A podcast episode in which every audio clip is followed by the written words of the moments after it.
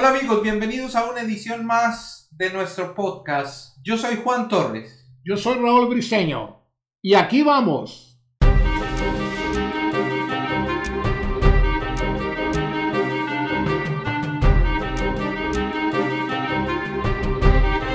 Aquí vamos.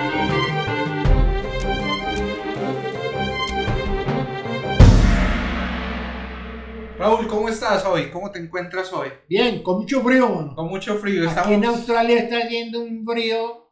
más o menos a 6, 7 grados. Estamos hoy aquí en Sydney, ¿no? Yo recuerdo en Colombia un calentano por allá de, de Honda, que es una ciudad que siempre está a más de 35 grados de temperatura, y estaba visitando Bogotá. Sí. Y el, Honda, el calentano decía, ¡ay! Maldito frío te deben en Honda, ¿viste? Sí, sí, esa Honda es una ciudad muy bonita en Colombia. eh, Sí, muy turística. Bastante húmedo el clima, ¿no? Muy caliente. Sí, caliente. Muy caliente, es una ciudad muy caliente. Sí, eh, bueno, Raúl, un tema que me interesa bastante, siempre me ha, me ha interesado, es eh, la población mundial. Estamos alrededor de 7.200, 7.300 millones de personas en este momento, eh, alrededor de, de- en el planeta, ¿no? Y se estima que para el 2100 la población va a llegar a los 11.000 millones, un poco más de los 11.000 millones. ¿Cómo ves tú ese problema de sobrepoblación a nivel mundial? El mundo sí tiene un- una verdadera proyección de superpoblación, pero los países más industrializados o los países más desarrollados han empezado a presentar un fenómeno en su crecimiento, en su demografía, que se está traduciendo en unas considerables rebajas de población en todos estos países. Eso tiene una, unas, unas raíces que vienen desde, pues desde mucho más atrás. Lo que pasa es que nosotros no percibimos diariamente esa situación, no vemos el cambio porque es, es muy sutil, es muy suave, entonces nosotros no podemos ver ese cambio. Sí, Pero si nos remontamos a años atrás, en la Edad Media, por ejemplo, las personas vivían 40 años nomás. sí, claro. Había matrimonios en la Edad Media que tenían 5 o 6 hijos y si contaban con suerte, solamente dos lograban sobrevivir, los otros morían Claro. por una gripa, por una neumonía o por muchas enfermedades que, se- que en ese entonces eran totalmente desconocidas y no había ninguno medicamento que pudiera aliviarlo. No existían, no Las- se conocían. Sí, Entonces, eso de cierta manera fue un control para que la población no se hubiera ya desbordado en el mundo en, este, en esta época. Pero a partir de la, mm, de la edad moderna, empezaron a aparecer mm, las, eh, los muchos laboratorios, empezaron a hacer los medicamentos, la ciencia empezó a desarrollar una cantidad de actividades y de investigaciones que trajeron como resultados magníficos resultados para la humanidad y para la gente. Entonces, en, en ese, en ese periodo de tiempo, las expectativas de vida de la humanidad empezaron a subir cada año, subían paulatinamente de acuerdo a, los, a las nuevas investigaciones y las nuevas revelaciones y descubrimientos que estaba haciendo la ciencia médica. Es por eso que hoy en día, Juan, en países, por ejemplo, como Australia, las expectativas de vida de este momento en, en Australia estamos como en 80 años, sí. algo así, y lo mismo en los países eh, de Occidente, de Europa. En los Eh, países ricos. en los Sí, países estamos, están en un promedio entre los 70, los 81 y los 82 años las expectativas de vida de esas personas. Hay países donde, por ejemplo, Haití, las expectativas en Haití no pasan de 50 años. Sí. O países de África. Eh, hay un fenómeno que me ha impactado, me, ha- me, ha- me he preguntado mucho sobre eso y es la, la población en China. Porque China tuvo una época que tuvo una política de solo un, solo un niño por familia, ¿no? Pero ellos se han encontrado con que ahora recientemente ya esa política ha cambiado, ya, ya, ya están permitidos tener dos, dos niños, pero ya la población no quiere tener más niños. O sea, se está reduciendo. Entonces, cuando uno habla de sobrepoblación, hay que hablar de ese fenómeno que estamos sufriendo ahora. Ahora no están naciendo tantos niños como nacían hace 40 años, hace 50 años. Y se está viendo el fenómeno es que, que la población que ya está, o sea, la gente se está envejeciendo, se están viendo más arrugas ya que, que niños, o sea, se está necesitando gente para cuidar ancianos ya. Sí, eso, eso que tú dices es completamente cierto. En China se estableció hace muchos años únicamente un solo hijo. De hecho, muchísimos chinos salieron de, de China buscando tener una familia de tres o de cuatro hijos. Sí. En estos días, precisamente, hace tal vez un par de días leí en, en, un periódico, en el periódico El Mundo, como que fue el periódico El Mundo de España, que China definitivamente había prohibido el tercer hijo. Sí. Se quedó únicamente con dos, con dos hijos. No hay posibilidad de... Antiguamente la, la restricción era a un hijo. Sí, sí. Pero, sin embargo, las parejas podían tener otro hijo o dos hijos más. La diferencia estaba en que el, el Estado chino respondía únicamente por un solo hijo. Y a ese hijo le daba todos los beneficios que necesitaba. Si la pareja quería tener otro hijo, ese hijo ya era por cuenta de ellos. Corría totalmente por medicina, nacimiento, enfermedad, todo era cuenta de ellos. Eso de todas maneras redundó en una restricción tremenda de nacimientos. Porque las personas sabían, sí, voy a tener un hijo, pero ya es mi responsabilidad. ¿Quién va a responder por el hijo? Sí. ¿Cierto? Entonces, ese, eso es lo que está pasando en este momento en China. China acaba de desechar completamente la posibilidad de un tercer hijo. No hay ninguna posibilidad. Pero lo que tú dices en cuanto a la población al crecimiento de la población y al envejecimiento de la población, eso tiene una razón de ser muy poderosa y es que tú lo acabas también de decir. La gente no quiere tener hijos. Sobre todo uno ve eso bien marcado en las generaciones nuevas, en los millennials, los post-millennials. Es que mira, si, si tú te pones a analizar bien, un hijo, desde luego que a uno le llega un hijo es una adoración. Obviamente uno va a amar al hijo y lo va, le va a proporcionar todas las condiciones en su vida para que se desarrolle, para que crezca y para que sea un éxito, todo eso. Pero un hijo es un problema muy grande. Y así lo están viendo en todas partes del mundo. En países especialmente, por ejemplo, como Australia. Fíjate lo complicado que es tener un hijo. Sí. Una pareja tiene un hijo y una señora que está esperando tiene que retirarse del trabajo. Tiene que retirarse del trabajo. Y después del trabajo, después de que termina su periodo de maternidad y, en fin, al año, no es tan fácil decirle a la señora, voy a volver a... ¿Quién va a cuidar el niño? Sí. Y los costos que implica hay que pagar un childcare, hay que pagar un, sitio donde tenerlo. Sí. Y eso vale mucha plata. La gente lo sabe pagar un childcare 3, 4, 5 días a la semana es casi el sueldo de una persona. Eso por, otra, por una parte. Por otra parte, hay una cantidad de, de prebendas que el Estado le da a los, a los niños que son, que son, que en cierta forma van a ser perjudiciales para la unión familiar. A los hijos no se les puede tocar. Corregirlos a ellos, hay que corregirlos de una manera diferente. No digo que hay que pegarles, no, a los hijos no hay que pegarles. Es parte de la educación de las personas, pero esa educación muchas veces no se da en los hogares, que es donde tiene que darse, no es en los colegios donde se, donde se educa un niño, es en la casa donde se le infunden los valores, el respeto a las personas, el respeto a los... Sí. Es ahí donde se infunde eso, no es en los colegios. Con ellos van a aprender matemáticas, historia, geografía, todo eso. Entonces, esa, esa mm,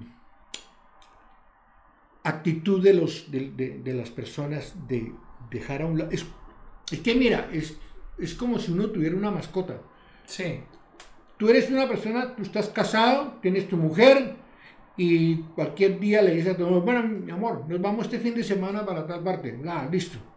Pero si tú compras una mascota ya no puedes hacer lo mismo. No puedes hacer lo mismo. Tienes la responsabilidad ¿con quién, de... ¿Con quién dejo el perro? Y adoro a mi perro, lo idolatro, lo venero. Uno, uno, termina adorando un perro de una manera impresionante. Sí, es como una persona. Es como una persona. Yo conocí en, en, en, Bogotá, cuando vivía en Bogotá, fui amigo del doctor Darío Valencia, que era veterinario y tenía una clínica veterinaria. Y estábamos un día, un viernes, conversando allá cuando llegó una señora como de unos 50 o 60 años, con el perro grave, gravísimo. Y, Darío lo, revisó, lo chequeó y le dijo, vea señora, lo siento mucho, pero eh, su perro vamos a tener que dormirlo porque no tiene...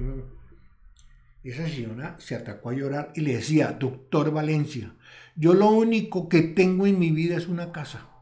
Sálveme mi perro y le doy mi casa. Una barbaridad el, amor que puede despertar una, una, una mascota. Es lo mismo que un hijo. Uno por un hijo se hace matar. Después de que tú tienes uno, te haces matar por ese hijo. Ya vamos a hacer otro podcast sobre mascotas también. y entonces, eso ha incidido seriamente que las personas piensen muy bien para tener un hijo. Si de pronto se animan a tener un hijo, difícilmente se animan a un segundo o a un tercero. No es como en la época de nosotros, de nuestras abuelas, que había en Colombia.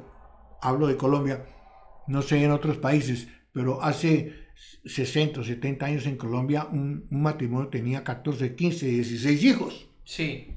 Sí, en la, yo pienso que la, el control de la población mundial entran a jugar un montón de, de factores. Uno de ellos es la educación, por ejemplo, la educación ahorita, el rol de la mujer la educación es muy diferente a lo que era hace 60 años. La mujer hace 60 años se quedaba en la casa cocinando, aplanchando, eh, lavando ropa, limpiando la casa. Ahora la mujer eh, se ha avanzado en ese aspecto de ese rol o sea, ya uno encuentra mujeres ingenieras, eh, arquitectas. Han a formar parte de la sociedad, a tomar su puesto como mujer en la sociedad. Entonces eso, eso ha controlado la, eh, la población en ese, en ese punto, desde ese punto de vista, que ya la mujer no es la conciencia de la mujer, la conciencia del feminismo y de, la, de, la, de lo que es ser mujer ha cambiado, ha ido más allá, más arriba y entonces eso, ya hay muchas mujeres que no quieren tener hijos, que siempre quieren desarrollarse. Es, muy cierto. Sí, eh, otro de los aspectos, pues el, el, aspecto económico. El aspecto económico también ha cambiado. La,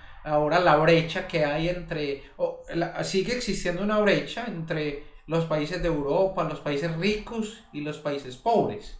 Obviamente sigue existiendo esa brecha pero ya la brecha ha cambiado en el sentido de que uno va a África y encuentra niños con un celular también, encuentra niños con un celular, con un iPhone, así sea de segunda, tercera, cuarta mano, pero el niño tiene el iPhone, tiene acceso a eso, ya el acceso a Internet es más global, también ha cambiado, entonces eso te influye en esas generaciones nuevas, como estaba diciendo antes, los millennials, los post-millennials, ya eso no tiene, yo tengo un caso personal en mi familia, mi hermano es cuatro años menor que yo, o sea, no, no pertenece a esa generación de millennials, pero de, yo tengo... los millennials. Yo, tengo, yo sí pertenezco a esa generación, sí.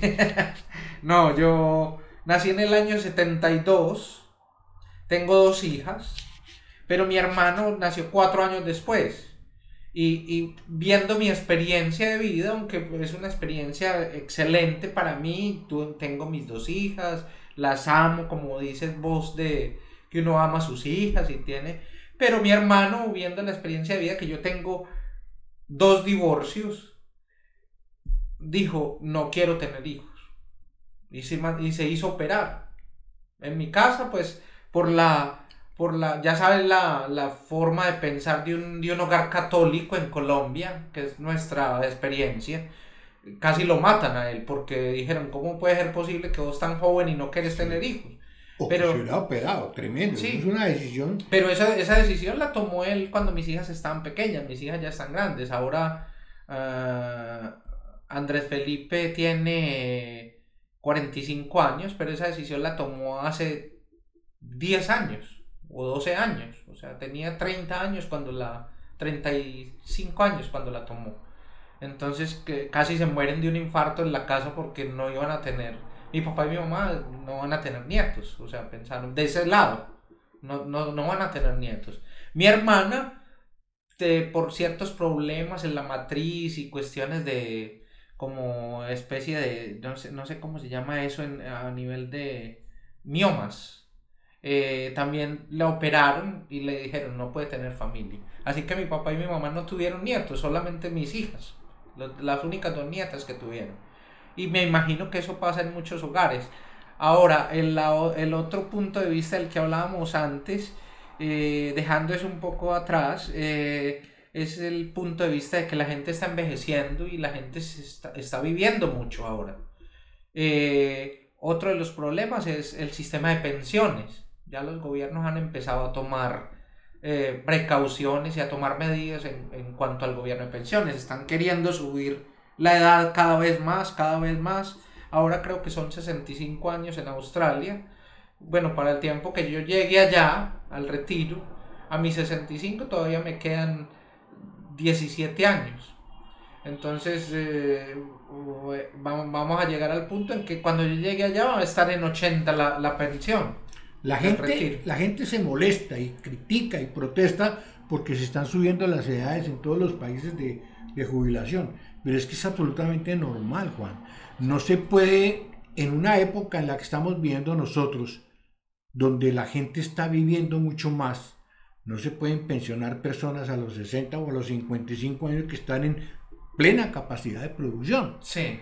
Ahora, eso tiene otro problema adicional y es lo que tú también comentabas, es la pensión. Porque en los países desarrollados, la población, si no se ha estancado ya, se ha decrecido en los últimos 10 o 12 años. Y es, y es verdaderamente alarmante lo que está pasando en esos países. Por ejemplo, Bélgica es un país que en los, en los últimos 12 años solamente ha tenido una tasa de crecimiento de 780 o 790 mil habitantes. Esto da unos nacimientos de 66 mil nacimientos al año en Bélgica. Es una población que en vez de estar creciendo, según las estadísticas, Bélgica ha perdido aproximadamente en los últimos años un crecimiento de unos 500 mil personas de su pueblo.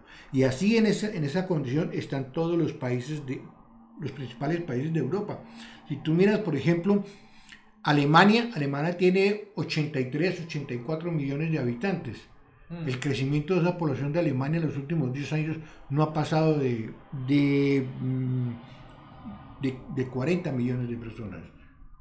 Perdón, no ha pasado de, de, de un millón o dos millones de personas el crecimiento de esa población. Entonces, todos los países están tomando esa, es, ese camino. España ya empezó a parar su crecimiento también. en, Francia también paró el crecimiento. Inclusive en la misma China y en la misma Rusia, Es que el problema es mundial. Uno mira estadísticas, por ejemplo, en España nacieron 50 58 mil niños menos que lo que nacieron en años anteriores, el año pasado. Eh, estadísticas como en Japón, en Japón estuve mirando algunos videos en, en YouTube y, y, algunos muy graciosos porque dice que lo único que nace parece que nace es el, el sol, el sol que nace, porque los niños no están naciendo en Japón. El Japón es sui generis, allá no hay nacimientos, sí. allá se acabó el crecimiento en Japón. Y como, dato curioso, eh, o sea, algunas estadísticas muestran que los niños de 7 años no tienen con quién jugar, o sea, en la cuadra donde viven, eh, no tienen con quién jugar, o sea, no tienen, muchos de los niños, más del 70% de los niños en Japón. Y como dato curioso también, pues Japón es uno de los principales consumidores de muñecos y muñecas sexuales en el mundo. Que no hay... Y es el país, es, en Japón hay una hay más o menos 70 mil hombres, personas que han pasado de los 120 años sí. en Japón. Eso es el, uno de los grandes problemas que están enfrentando todos los países. Sí. Por ejemplo, el caso de España, que es un que en este momento España tiene una tasa de desempleo altísima, creo que más o menos está como en el 19, el 20%. de- y esa tasa de desempleo se ha estado sosteniendo en los últimos años. Eso tiene unas consecuencias sociales para el futuro de la economía española inmensas. Porque si la población de España está, se está disminuyendo y en este momento hay 20% de desempleo, los empleados de este momento son los que están pagando las pensiones de las personas que entran al proceso de retiro a los 65 años. Ese dinero que reciben a los 65 años es el dinero que están produciendo los jóvenes. Entonces, si no hay empleo, si esos jóvenes no están produciendo lo que deberían producir, el desfase dentro de 10, 15 o 20 años en España va a ser tremendo, Sí. Porque no va a haber la plata para pagar esas pensiones. Y ese mismo problema está pasando en todos los países de Europa. Sí. No hay jóvenes, no hay nueva sangre que esté produciendo para pagar las pensiones de los viejos. Exacto. Mira un dato curioso de Alemania. Sí. Alemania también ha reducido su población de una manera drástica. Y Alemania es el país en Europa con mayor índice de jóvenes, de ausencia de jóvenes entre los 10 y los 25 años. No hay jóvenes en Alemania. Ese problema va a ser tremendo para Alemania porque eso va a quitarle mucho al Producto Interno Bruto de Alemania en los próximos, de manera económica en los próximos 15 o, o 14 o 18 años. No hay jóvenes. Sí. Ellos, Alemania es uno de los países en el mundo que más inmigración necesita en este momento, porque no hay, no hay trabajo. Hay mucho trabajo, pero no hay quien lo haga. Claro, sí. De ahí que yo recuerdo que hace como unos 5, 6 o 7 años, yo escribí un artículo al respecto cuando Angela Merkel, cuando vino esa oleada de emigrantes Sí. que empezaron a llegar a Alemania, por Italia, por Libia, por todas partes, y empezaron a, a invadir Europa. Yo recuerdo que Angela Merkel aceptó la, y, y- y recibió como 10.000 o 15.000 inmigrantes, porque los necesita. No fue un acto de generosidad, es que Alemania necesita gente para seguir produciendo para seguir sosteniendo su economía, para seguir construyendo el imperio alemán como, como, como ellos, como ellos lo quieren. Y lo mismo sucede en todos los países. Sí, en todos los El países. desempleo, mientras hay un desempleo alto, las posibilidades de retiro de las personas se ven en una situación verdaderamente... Pues uno de los uno de los de los casos es aquí también en Australia, que a, a mediados de los 70 empezó la inmigración porque necesitaban gente, precisamente, no había gente aquí. La gente le daba pereza venir porque muy lejos, porque no consideraban que no, no había nada en Australia, no había muchas cosas y empezaron a promocionar eh, traer gente desde países de Sudamérica, desde les pagaban Chile, todo. les pagaban les pagan todo. todo, el avión y el hotel y todo, y vengan a trabajar aquí. Sí, sí. El caso de, de mi papá, mi familia, eh, por ejemplo, me, antes de yo venir aquí, él, él recordaba mucho una anécdota con un amigo que llegó aquí en los años 60, colombiano, y le decía, no, váyase, ve- mande su hijo, véngase con la familia, pero él no quiso nunca emigrar en esa época. En los años, en el 72 que yo nací, eh, le ofrecieron a él venirse a Australia, pero él no quiso venir con su amigo, su amigo, su mejor amigo vino y tuvo la familia aquí, y eh, se estableció aquí y volvió a Colombia después de muchos años ya, ya jubilado, pero, pero, y ya cuando él le dijo, "Pues, mi hijo va a ir a Australia, entonces le dijo, ah, yo le puedo, lo puedo ayudar y más o menos ubicar por dónde se puede ir y eso, pero miles de, de colombianos viajaron, miles de chilenos, de Sí, sí, una- argentinos. un país multicultural. Sí. Multicultural. Y eso, en cierta forma, es lo que ha salvado la explosión demográfica de Australia. Que la conciencia de los, de los hijos es muy diferente dentro del sector australiano que dentro del sector... Los chinos Los chinos son familias que vienen y tienen tres y cuatro hijos sin ningún problema. Sí. Los árabes, por norma, el árabe más, más pobre tiene que tener cinco hijos. ¿Usted piensa Los que coreanos, sí, los latinos, la conciencia entonces se ha ampliado a nivel de los, de los años? De que pasan los años se ha ampliado la conciencia. O sea, la gente es más consciente ahorita de lo que es tener un hijo. Sí, claro, sí. De lo que es... sí. Yo pienso también que la conciencia se amplía un poco en ese sentido de que, de que es... eh, la gente es más consciente de lo que implica tener un hijo y de lo que, los gastos que implica, la, la responsabilidad que implica. Es que es decir, la, la vida moderna le ha proporcionado a los hombres y a las mujeres una cantidad de actividades que no las tenían hace 30 o 40 años. Sí. Y las mujeres principalmente, que están llegando a posiciones ejecutivas en muchas empresas, que están ocupando la posición que deberían haber ocupado hace muchos años, pero que ahora se están, se están posesionando donde deben estar, han encontrado que es mucho mejor llevar la vida a divertirse que tener un hijo.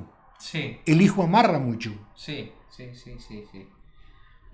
Yo tengo mis preguntas en cuanto a la conciencia, o sea, todavía vamos a hacer el próximo podcast Vamos. sobre la conciencia, ¿qué le parece? Podemos hacerlo sobre cuál conciencia, So- la, la que la que compuso Gilberto Santa Rosa, la salsa, la conciencia. La la- conciencia me dice que no Sí. la debo querer y el corazón me puga. Más o menos por ese lado vamos, pero no es, no es esa, es el, el desarrollo de la conciencia humana como tal. Yo tengo mis preguntas, eh, tengo mis incógnitas, pienso que no, esa conciencia no está tan desarrollada todavía, que todavía le falta mucho. Pero es un tema de mucho interés para las personas. Sí, bueno, eh, en este episodio hablamos sobre sobrepoblación, un problema eh, fundamental y muy actual en este momento. Esperamos que les haya gustado. Eh, ya sabemos que la sobrepoblación pues es un, está decreciendo por estadísticas que hemos estudiado Raúl y yo. Hemos visto que está decreciendo esa sobrepoblación, aunque eh, muchas estadísticas muestran que en el año 2100 vamos a ser más o menos alrededor de 11 mil billones de personas. Eh, pero la pregunta es, o sea, ¿podemos estar tranquilos eh, con el planeta? Porque todavía tenemos mucho espacio para todos. con el planeta que le vamos a dejar a nuestros bisnietos o a nuestros nietos. La pregunta es si vamos a tener esos bisnietos o esos nietos. Eh, déjenos sus comentarios. Eh, nos interesa mucho saber lo que piensan acerca de este tema y los invitamos para un próximo capítulo de nuestro podcast Aquí vamos. Yo soy Juan Torres. Yo soy Raúl Briseño. No se les olvide el botoncito rojo y pulgar arriba. Gracias amigos. Hasta la próxima. Chao.